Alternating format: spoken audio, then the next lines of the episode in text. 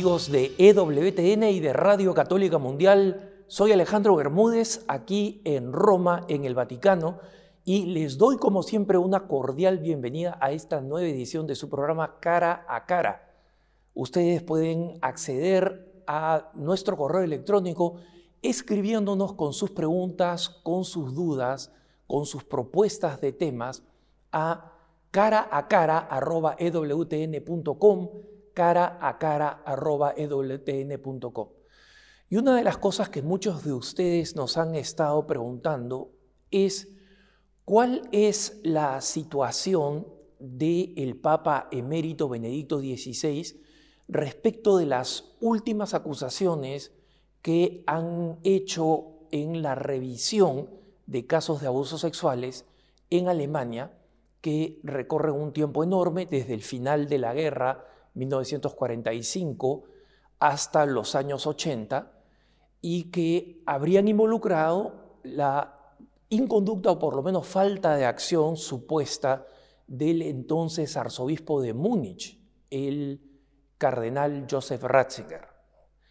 Para responder a esta y otras preguntas que tienen que ver con la aplicación de la justicia al interior de la iglesia, tenemos un invitado muy especial.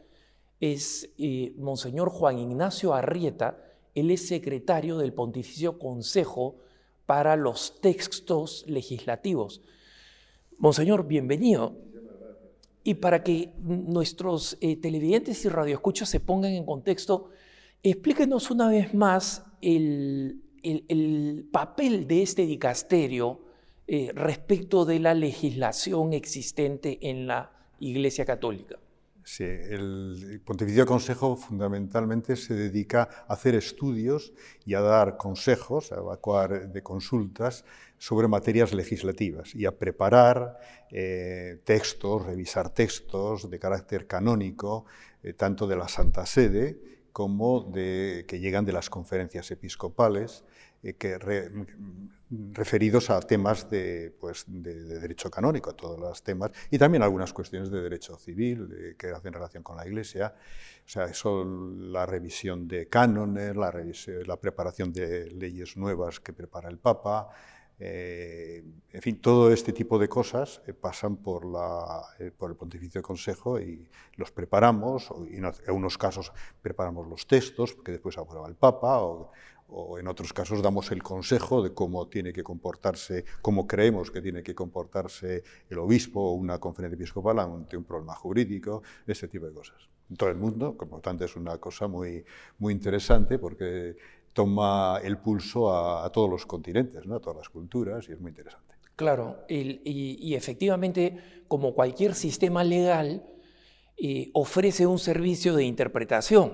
Eh, muchos obispos encuentran que en situaciones inesperadas, porque la vida es más complicada que la ley, eh, se encuentran con la, duda de cuáles son los principios o cómo deben aplicarse de ley que ya existe. Efectivamente, en todas partes. Además, la particularidad del derecho canónico es que está vigente en, todos los continentes. O sea, no es como el derecho italiano o el derecho francés, que está solamente en el país, sino el derecho canónico tiene que acomodarse a, realidades culturales muy distintas, a historias muy, muy distintas y por tanto pues eh, también percibe, eh, le llegan todos los influjos de todas las novedades, de nuevas situaciones que se producen en todo el mundo. Y por eso pues, siempre hay que tiene el derecho canónico también recursos que ha ido adquiriendo pues, a lo largo de 2.000 años de historia, más de 2.000 años de historia, para adaptarse, para aplicarla por analogía, para adecuarse,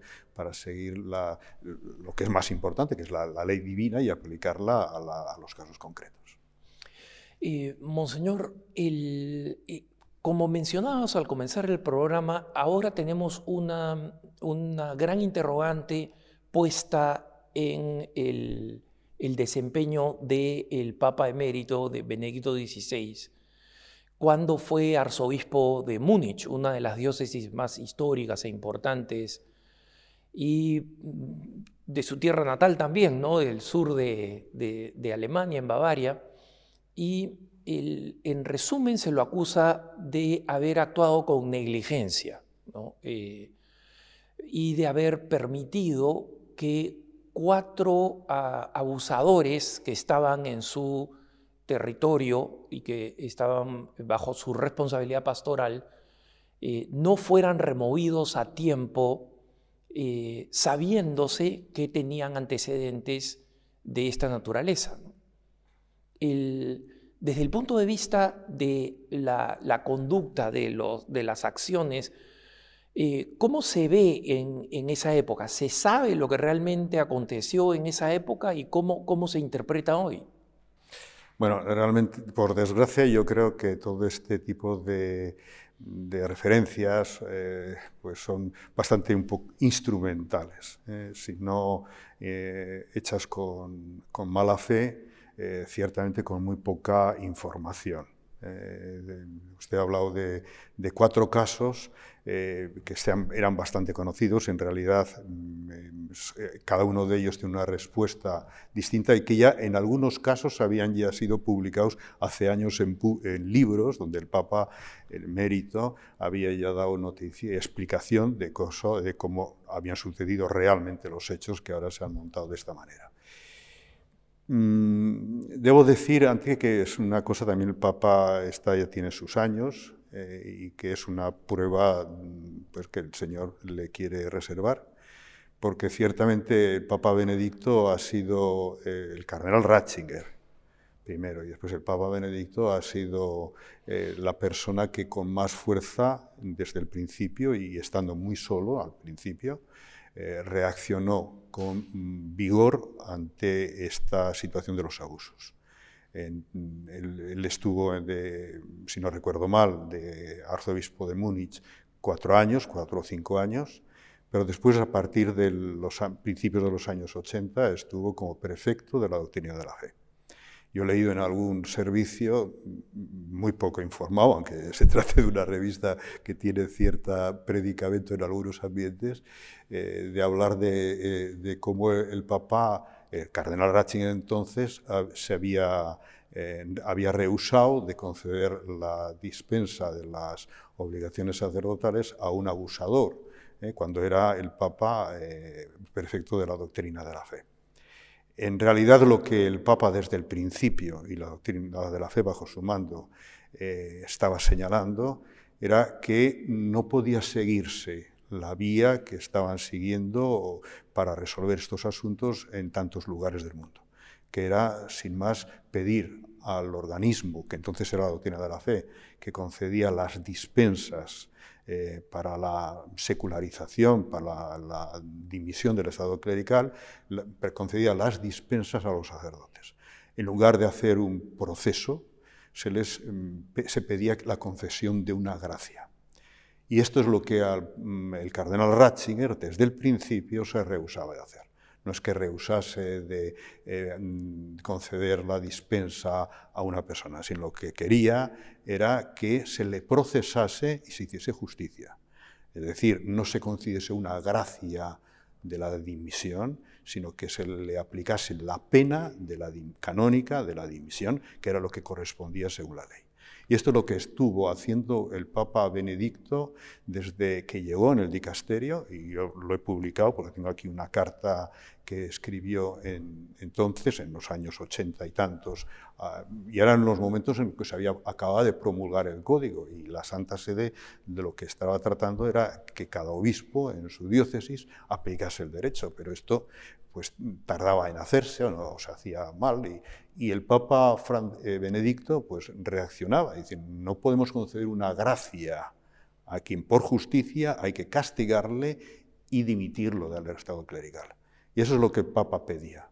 Entonces no es que se rehusase a hacer la reducción, sino que lo que quería es que se juzgase. Y eso es lo que, por eso, pues todas estas acusaciones actuales, eh, que son em, profundamente injustas, y que el Papa Benedicto pues seguramente la está llevando como una, eh, una como una, una, señal divina de, llevarla, de sobrenaturalizar, pero eh, el asunto, pero son, como digo, perfectamente injustas y falta de la noticia, porque esto que, de lo que estoy hablando, esta carta que escribió, yo lo he publicado en el Observatorio Romano y en la Civiltà Católica ya los, hace 20 años, he publicado dos artículos dando exacta noticia del, del asunto, que es evidente. El, eh, monseñor, ¿de cuándo es la carta y cuál es la naturaleza del contenido? Yo he, visto la carta, Monseñor ha tenido la, la, cortesía de permitirme ver eh, y leer la carta, pero me gustaría que los televidentes y radioescuchas eh, supieran la fecha, la naturaleza de la carta y por qué es importante. Pues esta carta es de eh, febrero de 1988.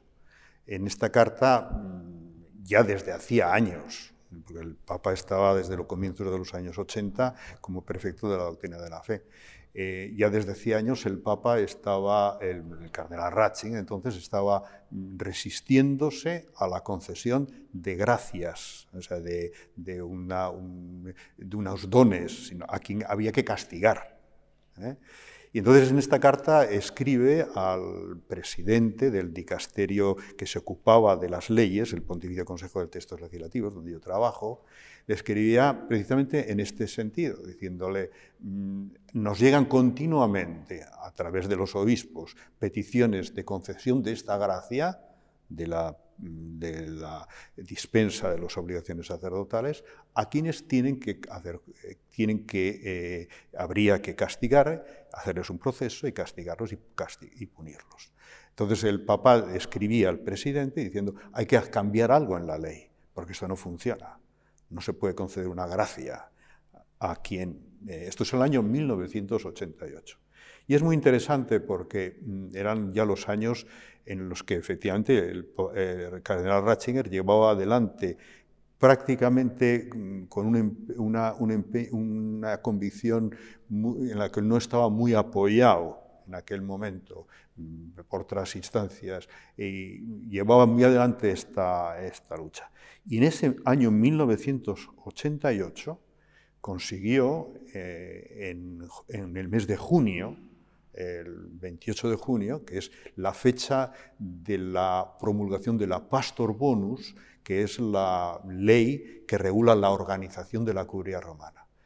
En esa fecha, eh, con esa ley, el Papa consiguió, el cardenal Ratzinger entonces, consiguió que se reservase a la doctrina de la fe mm, el juicio, el enjuiciamiento de los delitos más graves cometidos por los clérigos.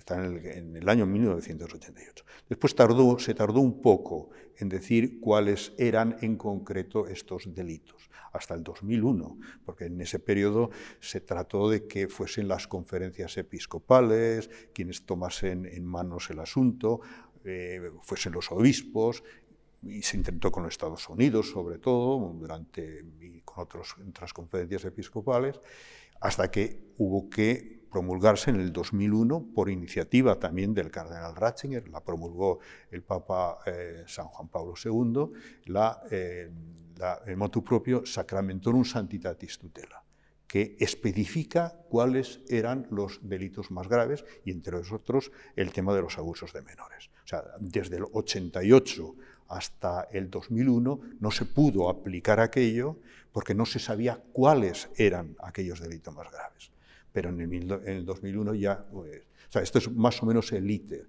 Y todo llevado a cabo eh, con gran esfuerzo, con gran empeño por parte de, del entonces cardenal Ratzinger. O sea que esto hace ver pues, la, enorme injusticia que con él está y la falta de verdad, o por lo menos la falta de información, eh, con la que, cual se está eh, actuando en estos momentos en muchos sectores, también a veces dentro de la Iglesia.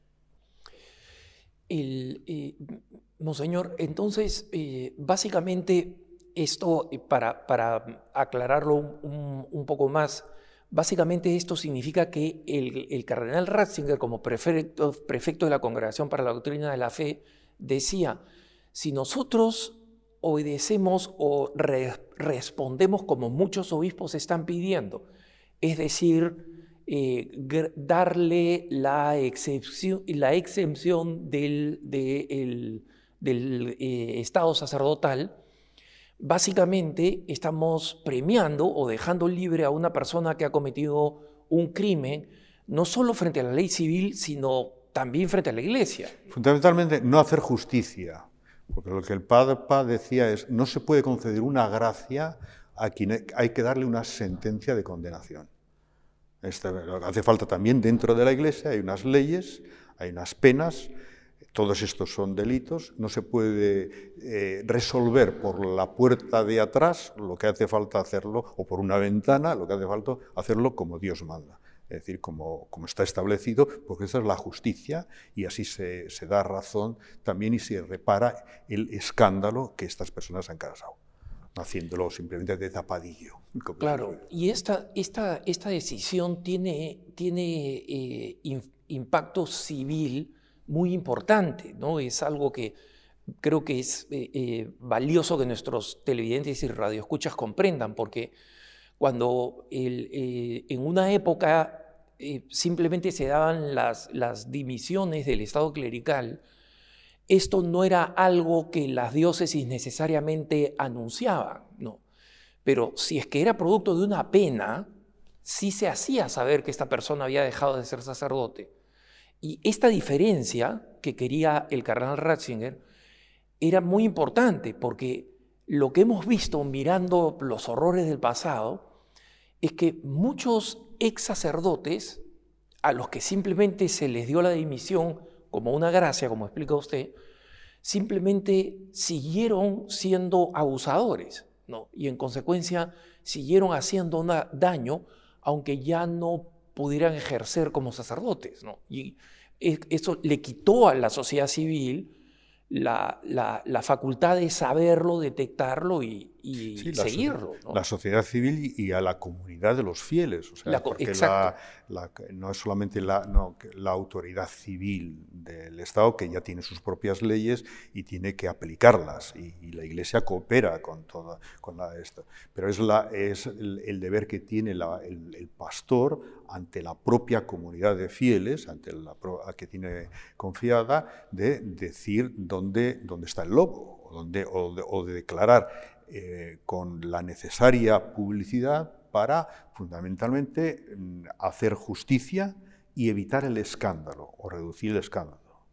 ¿eh? Entonces, esto hay que declararlo, y por eso las nuevas leyes de la Iglesia que se han dado en el mes de junio pasado, eh, pues apuntan mucho a este, subrayan mucho estos aspectos. O sea, no basta con la enmienda, que es muy importante, la enmienda del culpable, la enmienda del reo, sino que además hace falta reparar la justicia y prevenir y reparar también el escándalo o los daños que se hayan causado.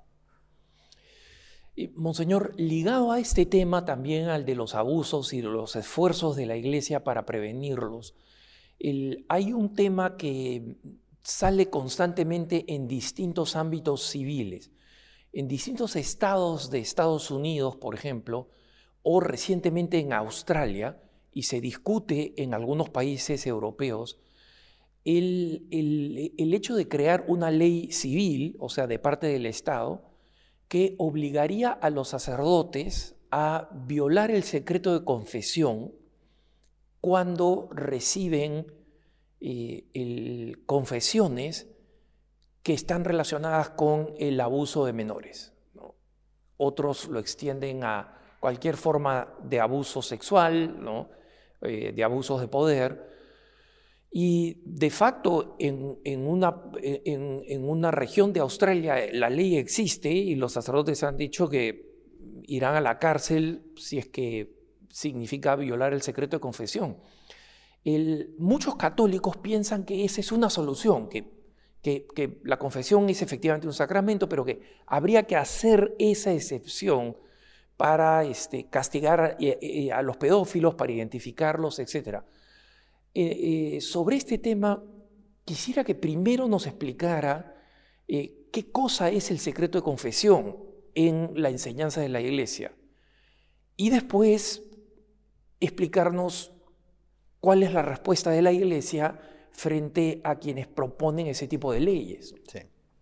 Bueno, se llama sigilo sacramental, se, le llama el sigilo sacramental, el, sacerdote está mm, vinculado mm, a, todo, a guardar total sigilo eh, de todo lo que recibe en la, dentro del sacramento de la confesión.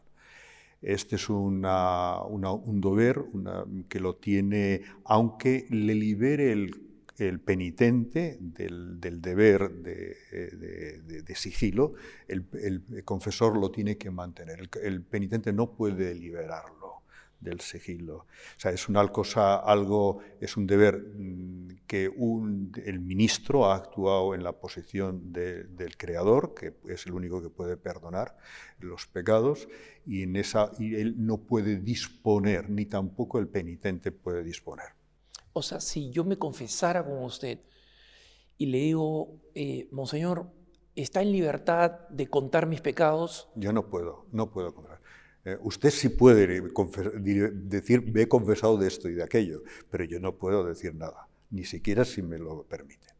O sea, eso es un deber eh, recientemente estaba en Francia y me recordaba que ni siquiera los, en la Revolución Francesa, los revolucionarios franceses jacobinos estaban eh, en contra de todos y claro, el secreto también, el secreto de la confesión era algo que era intocable, eso sí que no se podía eh, en las situaciones más extremas revolucionarias. Bueno, pues estamos llegando a esta situación que es un poco, un poco fuera de lugar. Pero este es el sigilo sacramental. Eh, y esto es inviolable, nadie le puede autorizar y efectivamente el sacerdote tiene que, tiene que someterse a cualquier tema de cualquier pena o cualquier eventual injusto trato que comporte el proteger algo que es un deber ante Dios, del propio ministerio. Eso sin duda alguna.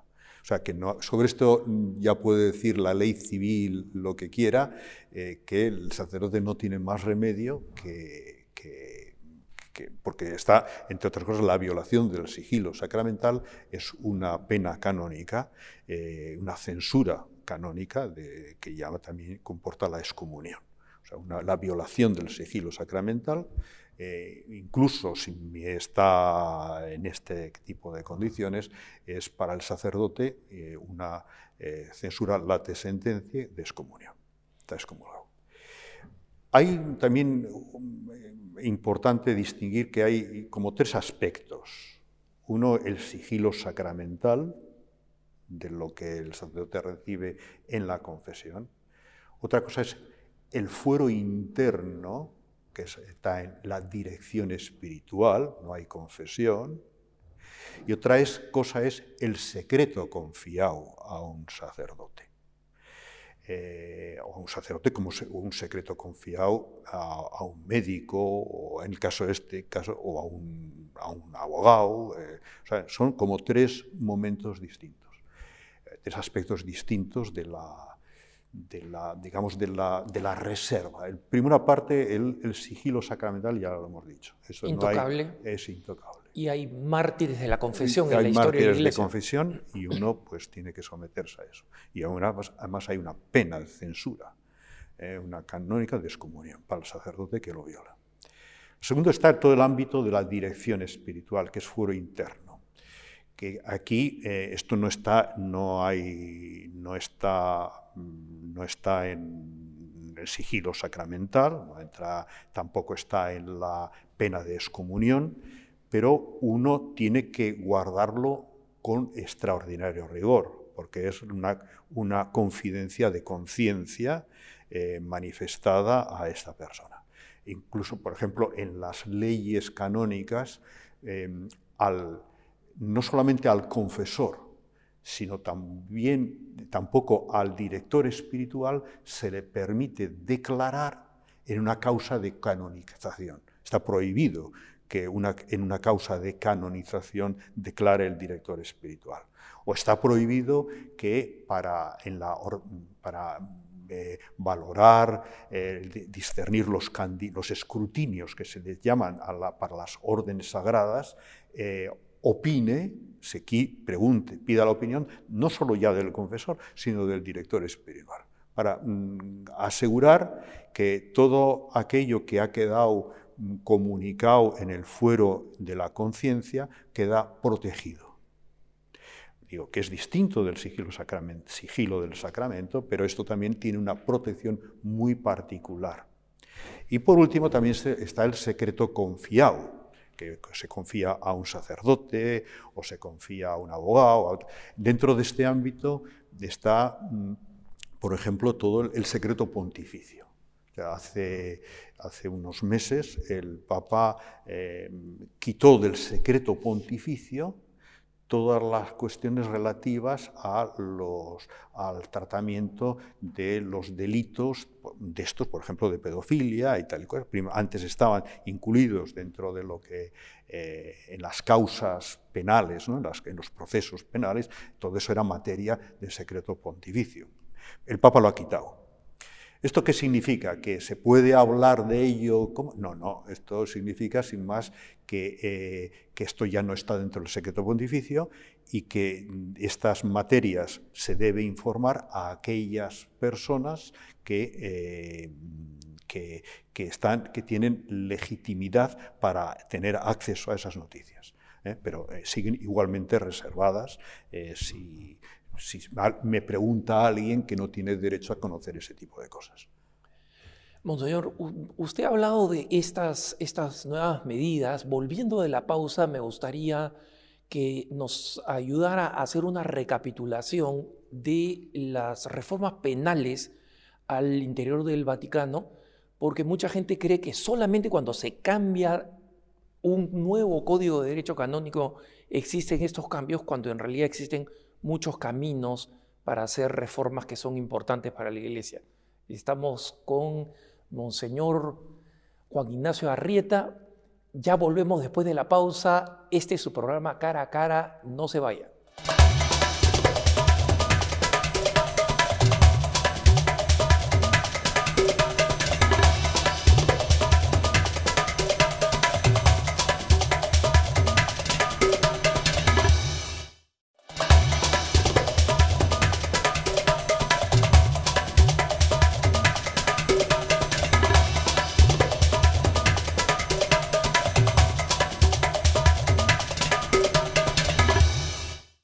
Estamos de vuelta en su programa Cara a Cara. Soy Alejandro Bermúdez y estoy con el secretario del Pontificio Consejo para los Textos Legislativos, Monseñor Juan Ignacio Arrieta.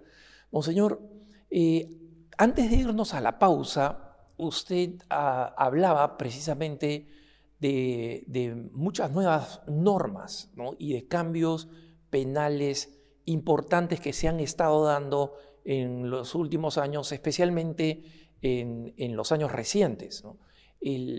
¿Nos podría dar una visión de qué cosas han cambiado en el ámbito de los abusos sexuales, en el ámbito de la prevención, y luego en otros campos que también son importantes, pero que no atraen la misma atención de la prensa secular? Muchas gracias. yo creo que además también esto eh, se puede decir que mm, precisamente lo que hablábamos antes de esa iniciativa del cardenal Ratzinger de hacer ver que muchas cosas no funcionaban en el tema concreto de abusos, de, cómo juzgar los abusos de menores, ha mm, sido la causa, ha sido la causa, y yo he estado desde el comienzo, ha sido la causa de la reforma del libro sexto del Código de Derecho Canónico en el mes de junio pasado, el 1 de junio del 2021, el Papa Francisco ha promulgado un nuevo libro sexto del Código, que es toda la parte del derecho penal, todas las penas canónicas eh, que se aplican en la Iglesia, en todos los cinco, en todo el mundo, y que eh, es una reforma que se empezó a hacer 12, hace 12 años, ahora hace 13 años, también por iniciativa del Papa, entonces Papa Benedicto, y que el motivo de la reforma era justamente lo que había ocasionado, mm, lo que había denunciado Juan el Papa, el, cardenal Ratzinger. O sea, el derecho canónico en la parte penal no estaba funcionando bien. La Santa Sede, eh, por iniciativa del cardenal Ratzinger, tuvo que adoptar medidas de centralización, asumiendo el cometido de castigar todos estos delitos más graves en la doctrina de la fe y por eso pues, la doctrina de la fe se encargó de, a partir del 2001, he dicho, del motu propio Sacramentorum Santitatis Tutela, de, de, castigar, de juzgar y castigar, con la ayuda de los obispos y tal, pero siempre la doctrina de la fe, castigar todos estos delitos. Todo eso y algunas medidas más que la Santa Sede tomó estaban, mm, habían llevado a poner de manifiesto que el código tal como se había promulgado en 1983, no funcionaba.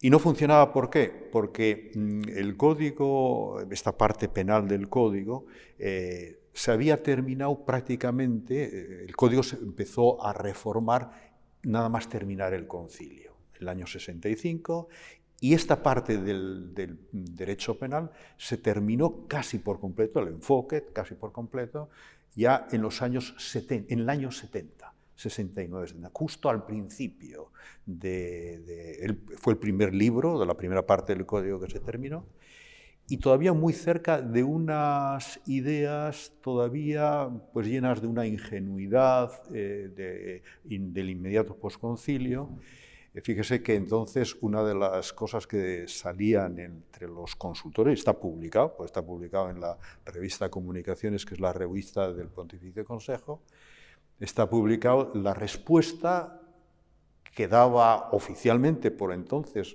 los que habían trabajado en, esa, en revisar el libro penal, eh, a, quienes, a algún obispo que decía que en los borradores de, la nueva ley que se estaba aprobando, no estaba tutelada suficientemente eh, la protección del escándalo que se causaba con los delitos. Y la respuesta era, para remediar el escándalo, la respuesta que se daba, para remediar el escándalo, lo más importante es la enmienda del reo. hoy día eso nos parece de una enorme ingenuidad.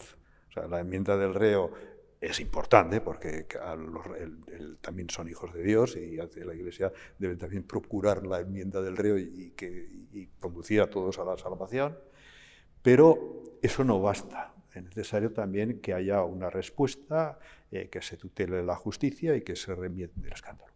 todo esto, como ve, mm, eh, dio origen a una toma de conciencia de que esto no estaba funcionando que eran unas normas que se habían hecho con mucha ingenuidad, eh, habían, hecho, habían sido hechas fundamentalmente con la idea de que fuesen los obispos en cada lugar. Hay casi cerca de 4.000 diócesis en todo el mundo, ¿no? no 3.000 y pico, 3.000 muchos, cientos.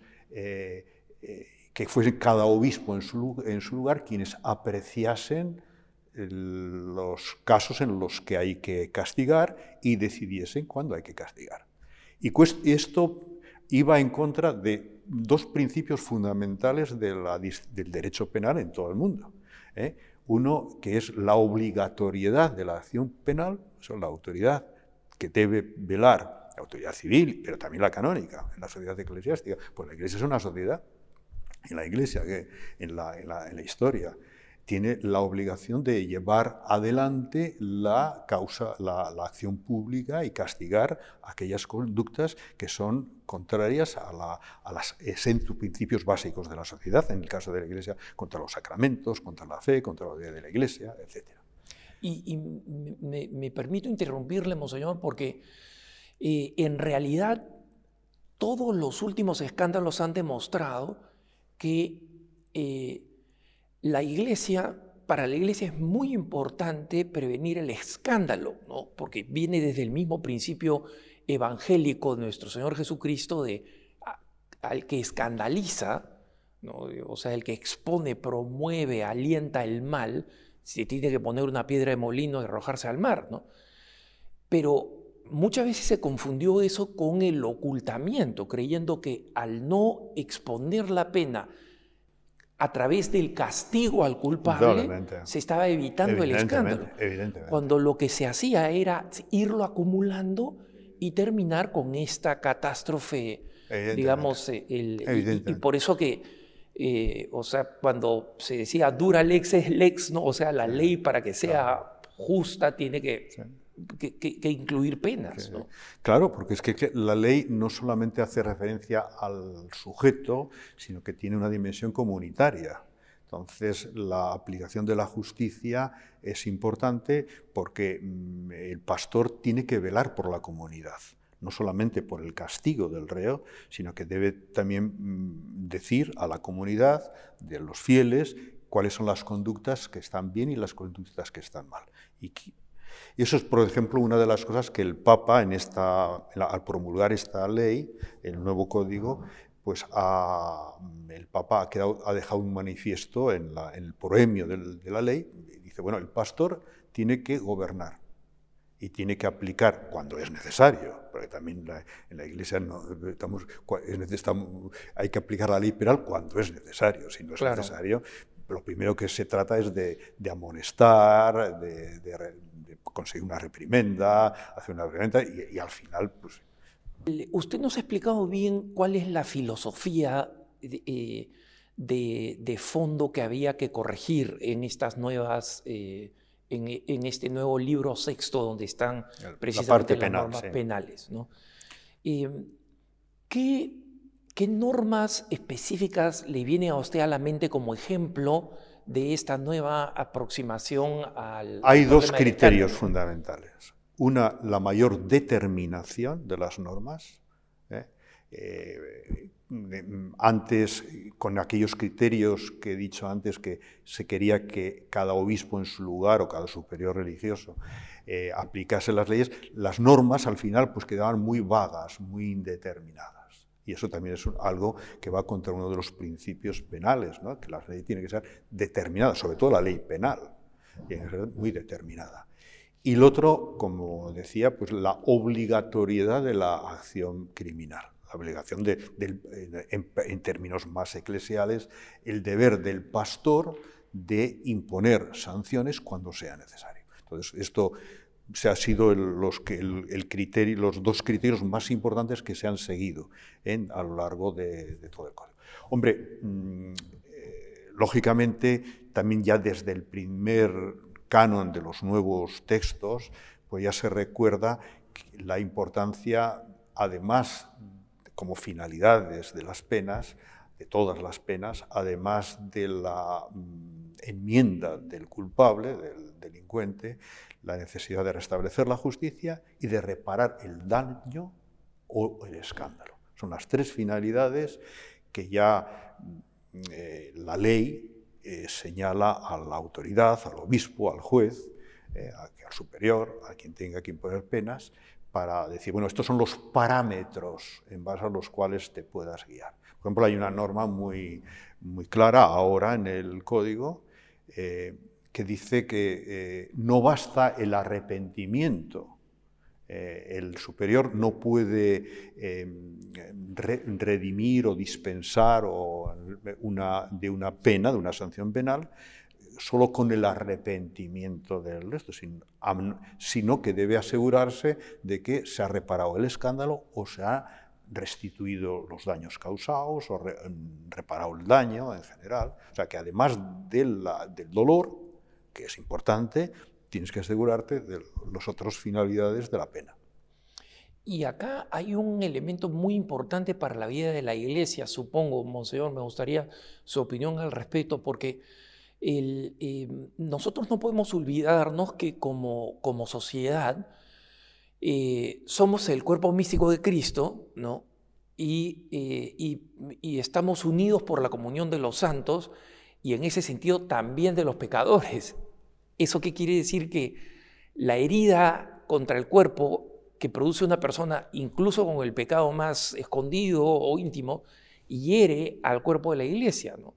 Y en consecuencia, por el bien de, del cuerpo místico de Cristo, eh, se necesita resarcir el daño, en el sentido que el, el sacerdote, un sacerdote que, por ejemplo, hizo mal uso de los fondos, eh, la restauración en el sentido de la iglesia no solamente está en, reparar eh, esos fondos y, y devolverlos, sino también en el pecado cometido hay una herida que tiene que ser reparada también.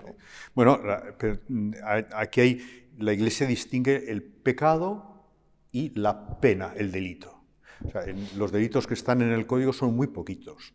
Los pecados pueden ser muy infinitos, por desgracia, la imaginación humana es capaz de hacer mucho, tipo, de... mucho, de pecados. Eh, más de la imaginación. La realidad es más rica que la imaginación, por desgracia. Eh, pero el número de, delitos que están descritos, descritos en el código se reducen a aquellos que vulneran aspectos esenciales de la Iglesia. Eh, no, no, todos los pecados son delito. ¿eh? Por tanto, los pecados tienen una, una, vida moral, están en el campo de la moral y se resuelven en el sacramento de la confesión y con la penitencia. Pero también hay determinados comportamientos que vulneran la sociedad, principios esenciales de la sociedad. Por ejemplo, la profanación de la Eucaristía, o por ejemplo la, mm, eh, pues no sé, una malversación de bienes eclesiásticos, o por ejemplo, no sé, un ataque directo contra la fe.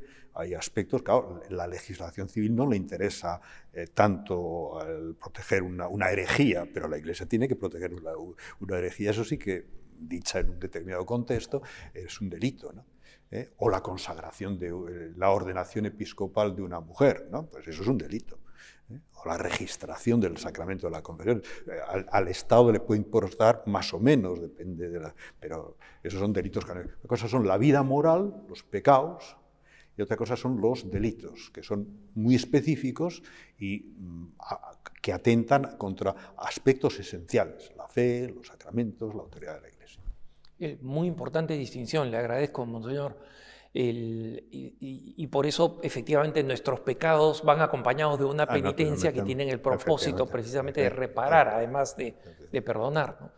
En el caso de los delitos, eh, un delito contra la fe, en el caso de un sacerdote, em, ¿cómo delimitarlo? y lo digo porque muchos de nuestros eh, televidentes y radioescuchas nos comentan casos distintos que encuentran en sus propias iglesias locales, en las parroquias, en, eh, las redes sociales, ¿no? en, sacerdotes, etcétera, que aparecen en redes sociales, y que eh, dicen, presentan como opinión de la iglesia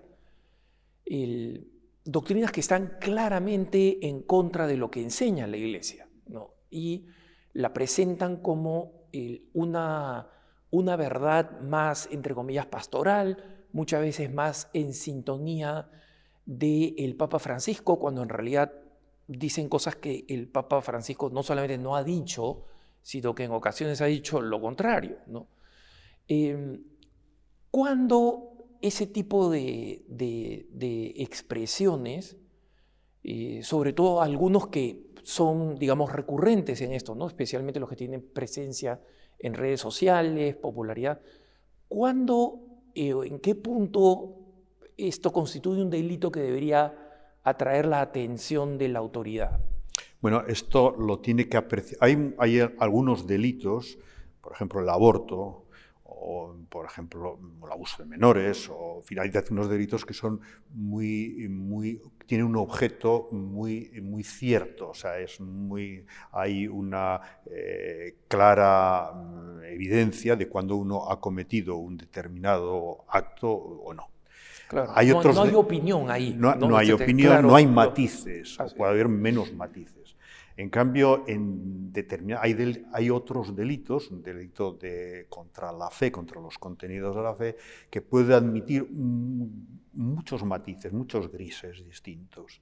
Y entonces es necesario ahí que sea la autoridad la que, eh, la autoridad la que aprecie. Hace falta eh, decirle a la autoridad que tiene que apreciar, está pasando esto, apreciar usted, porque usted tiene, que, tiene el deber de, ver si hay aquí entidad para llamar a la persona para decirle, hacer una reprimenda, para decirle, ojo, no lo vuelvas a repetir, por si no te voy a, voy a, voy a imponerte una sanción. yo creo que ahora toca a los fieles el señalar a autoridad cuando hay motivos para, y cuando está causando escándalo, pues, pero es la autoridad en tantos delitos, tantas de estas eh, especies, a quien tiene que apreciar eh, la entidad, porque el delito es, mm, digo, tienes, puede tener muchos matices. Eh, monseñor, a lo largo de, la historia han habido grandes momentos del Código de Derecho Canónico Obviamente la, proclamación del, último Código de Derecho Canónico durante el pontificado de San Juan Pablo II fue uno de esos momentos porque ya eh, recogía toda la reforma que se pedía en el, en el concilio. desde, el punto de vista, desde el punto de vista académico, hablemos eh, de lo que eh, personas como usted, que son expertos en el tema, eh, desde el punto de vista académico, ¿qué, temas creen que eh, tendrían que ser abordados en el Código de Derecho Canónico a raíz de los cambios sociales y culturales? Eh, porque muchos de los fenómenos que estamos viviendo ahora, hablemos desde las ideologías recientes hasta desarrollos inesperados de la tecnología en múltiples direcciones, eh, desde el punto de vista académico, o sea, no estoy pidiendo que anticipe una reforma, sino desde el punto de vista académico, ¿qué temas ve usted que entre los canonistas preocupan como algo que eh, podría clarificarse mejor o incorporarse en la legislación de la Iglesia? Bueno, eh, se me ocurren varios temas. Uno es el derecho de familia. ¿Eh? El derecho en el código está concretado eh, sobre todo el matrimonio, la relación conyugal, el vínculo, el momento constitutivo del matrimonio. Pero y a lo largo en el código, dentro de las normas del código, hay muchos otros elementos que hablan de la afiliación, que hablan del domicilio, en fin, que están un poco desperdigados y que en su conjunto forman lo que que habría probablemente que, o se podría, la doctrina lo está desarrollando más, lo que se llamaría un derecho canónico de familia, que en definitiva no sería más que el derecho de familia de la ley natural. ¿Eh? puesto en la claro. qué cosa es la familia, la fundación. Entonces hay quién es el hijo, a quién hay que considerarle eh, eh, pues, hijo, o quién que es el parentesco legal, o el que es el parentesco espiritual, o que el varón, que es mujer, que es tal, en fin, toda una serie de cuestiones que hacen también, pues con la, también algo tiene que ver con el tema de la ideología de género y todo ese tipo de cosas. Ese es un campo. Otro campo también, eh, que es porque se está desarrollando y la, sociedad pues lleva mucho, es el, también el campo del derecho patrimonial, de la gestión de bienes, Naturalmente, también aquí el derecho canónico es, da un barniz porque tiene que respetar la legislación de cada país. En cada país no es siempre el mismo régimen económico y hay que, esto hay que respetarlo. Y esto, pues, pero en fin, también hay nuevas cosas, o sea, nuevos elementos, nuevos factores que habría que desarrollar. Otro probablemente, indudablemente necesitado, y estamos tratando de hacer lo que podamos, también es todo el tema de los procedimientos administrativos, el tema de, sanciones eh, penales. Hemos hablado de las penas. Eh, habitualmente las penas se proponían a través de un proceso judicial, pero en tantos lugares es difícil de hacer un proceso judicial, porque no porque sea más sea muy complicado o que sea muy garantista, sino a veces por desgracia también porque la autoridad de la Iglesia mm, dentro del campo del proceso puede verse más condicionada y más condicionada la libertad, la autoridad de la Iglesia, para hacer justicia. Y es necesario controlarlo un poquitín más sin mm, faltar a las exigencias del derecho de las partes, del, derecho de a la defensa. También es otro, un procedimiento administrativo, procedimientos administrativos de carácter penal. Estas son algunas de las cosas que, se me ocurren. Hablando de la, parte de procesos este, administrativos, eh, eh, Monseñor, Sería un, buen, eh, sería un buen ejemplo lo que el Papa Francisco ha establecido a través de Vos Estis, por ejemplo, porque en, el documento Vos Estis Lux Mundi, ustedes son la luz del mundo, eh, me da la impresión, y aquí me gustaría su opinión como, como experto, pero a mí me da la, impresión de que eh, el Papa llenó un vacío, ¿no? en el sentido que, eh, ¿qué pasa si el, si, el, si el culpable es un obispo, en el caso de los abusos sexuales, en el caso de, relacionados con la prevención de los abusos, y eh, ahora existe un procedimiento, ¿no? y esto esto podría dar la idea de cómo hay procedimientos que todavía no se nos han ocurrido. ¿no? Hay lo que ah, eh, eh, el Mundi garantiza la información. O sea, que llega la información. O sea, el problema de los, el problema, la particularidad de los obispos es que mientras los sacerdotes están incardinados en las diócesis y dependen cada cual de su propio obispo, los obispos dependemos del Papa.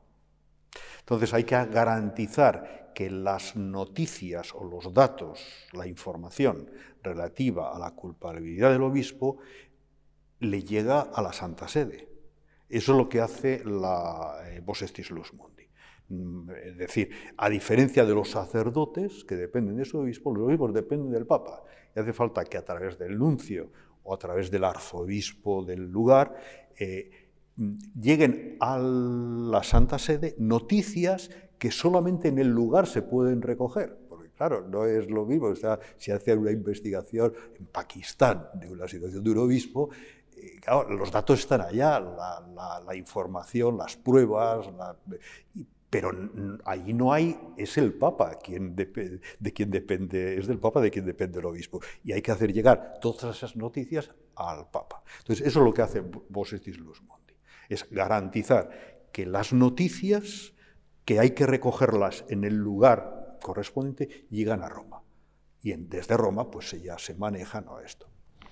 Y, esto es importante eh, para la justicia, Monseñor, porque la rapidez de la información permite también la rapidez de los procesos. ¿no? claro, claro. Efectivamente, la comunicación hace, permite eh, que haya, que se pueda llegar con más rapidez, con más inmediatez a la, a la solución de las cosas, al conocimiento de los asuntos. Monseñor, muchísimas gracias por habernos acompañado, por su paciencia, por su conocimiento. Es muy informativo. Y como le digo a todos nuestros invitados, tanto nuestros televidentes como nuestros radioescuchas, se han comprometido a rezar por las intenciones de nuestros invitados. Así que cuente con esas oraciones. Me apoyo en ellas. De de, Radio Católica Mundial. Me apoyo en ellas, de verdad. Muchas gracias hermanos por habernos acompañado. Ya saben, como siempre, soy Alejandro Bermúdez y pueden escribirme a nuestro programa cara a cara arroba ewtn.com, cara a cara arroba ewtn.com. Recen también por mí. Los dejo en compañía de la mejor programación católica EWTN y Radio Católica Mundial. Conmigo, hasta la próxima.